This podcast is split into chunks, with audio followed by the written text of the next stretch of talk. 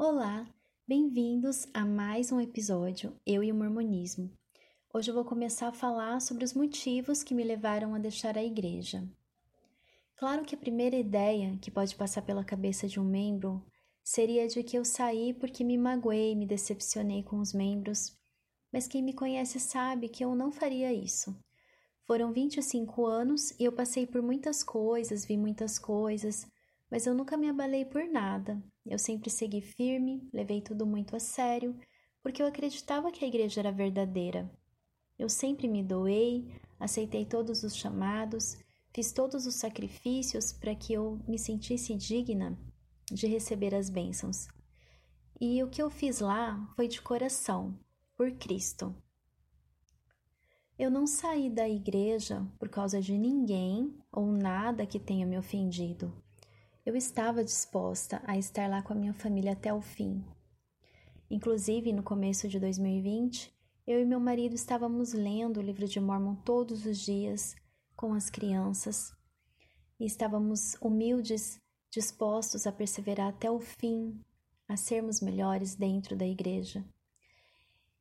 E com um tempo livre na pandemia, eu comecei a pensar sobre algumas coisas, refletir sobre algumas coisas e comecei a ler alguns livros que a própria igreja tem publicado. Eu nunca tinha lido os textos sobre os tópicos do Evangelho e o livro Santos. O livro Santos eu comecei a ler um pouco em 2018 e parei. E eu comecei a ler esses livros e eu descobri coisas que eu nunca havia imaginado sobre a história da igreja nesses livros. E essas coisas foram muito importantes para mim. Talvez para outras pessoas esse fator não seja relevante, mas para mim, que sempre confiei no que me diziam e no que eu lia lá dentro, fez total diferença e mudou tudo dentro de mim. Como eu Fiz seminário, instituto eu fiz antes da missão, depois da missão, eu fiz de novo.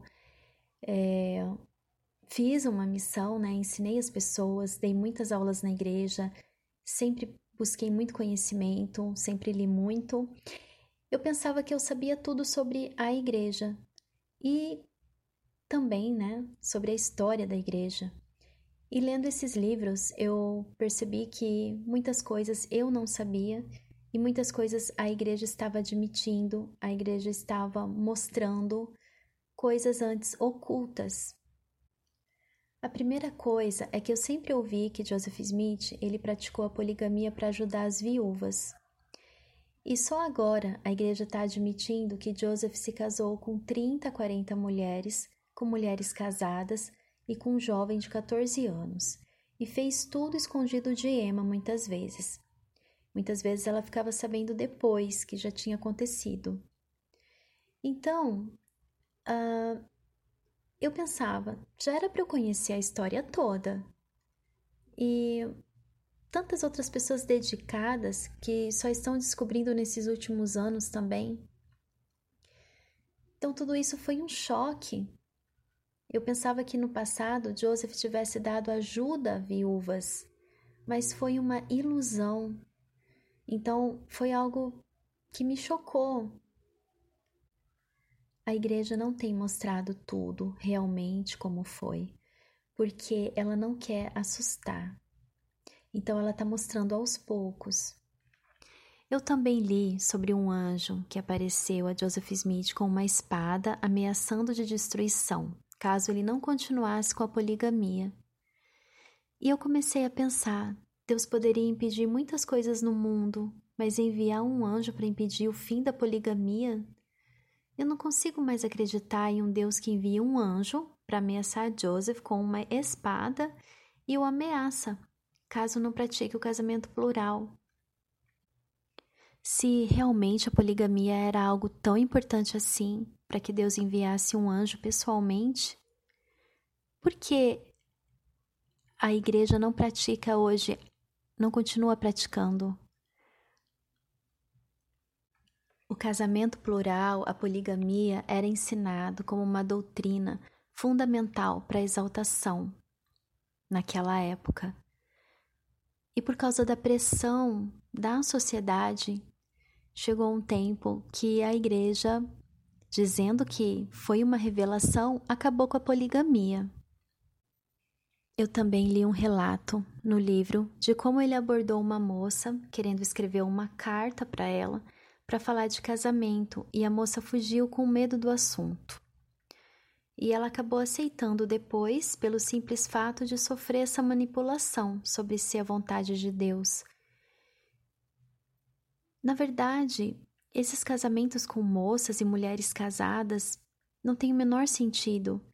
Das moças tirou delas a oportunidade de encontrar um rapaz no futuro, se casar com alguém por amor. Então eu não consigo ver sentido para isso. Não tem o menor sentido. E é interessante como os membros da igreja que estão lá e sabem dessas coisas, eles simplesmente falam que foi vontade de Deus, que tem um motivo por trás disso tudo, que é doutrina profunda, que um dia nós saberemos a verdade. Mas como poderia fazer sentido um homem já casado, de uma certa idade, se casar com moças?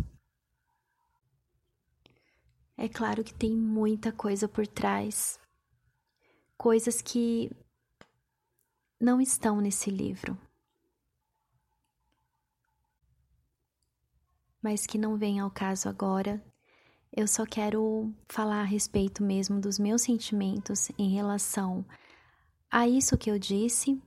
No próximo episódio eu vou falar mais algumas coisas que eu descobri, mas foi muito triste para mim por isso eu fiz um blog para escrever, para desabafar, e agora também eu estou fazendo esse podcast, porque eu sei que tem muitas pessoas que estão passando por isso, por essas descobertas, não só no Brasil, no mundo todo.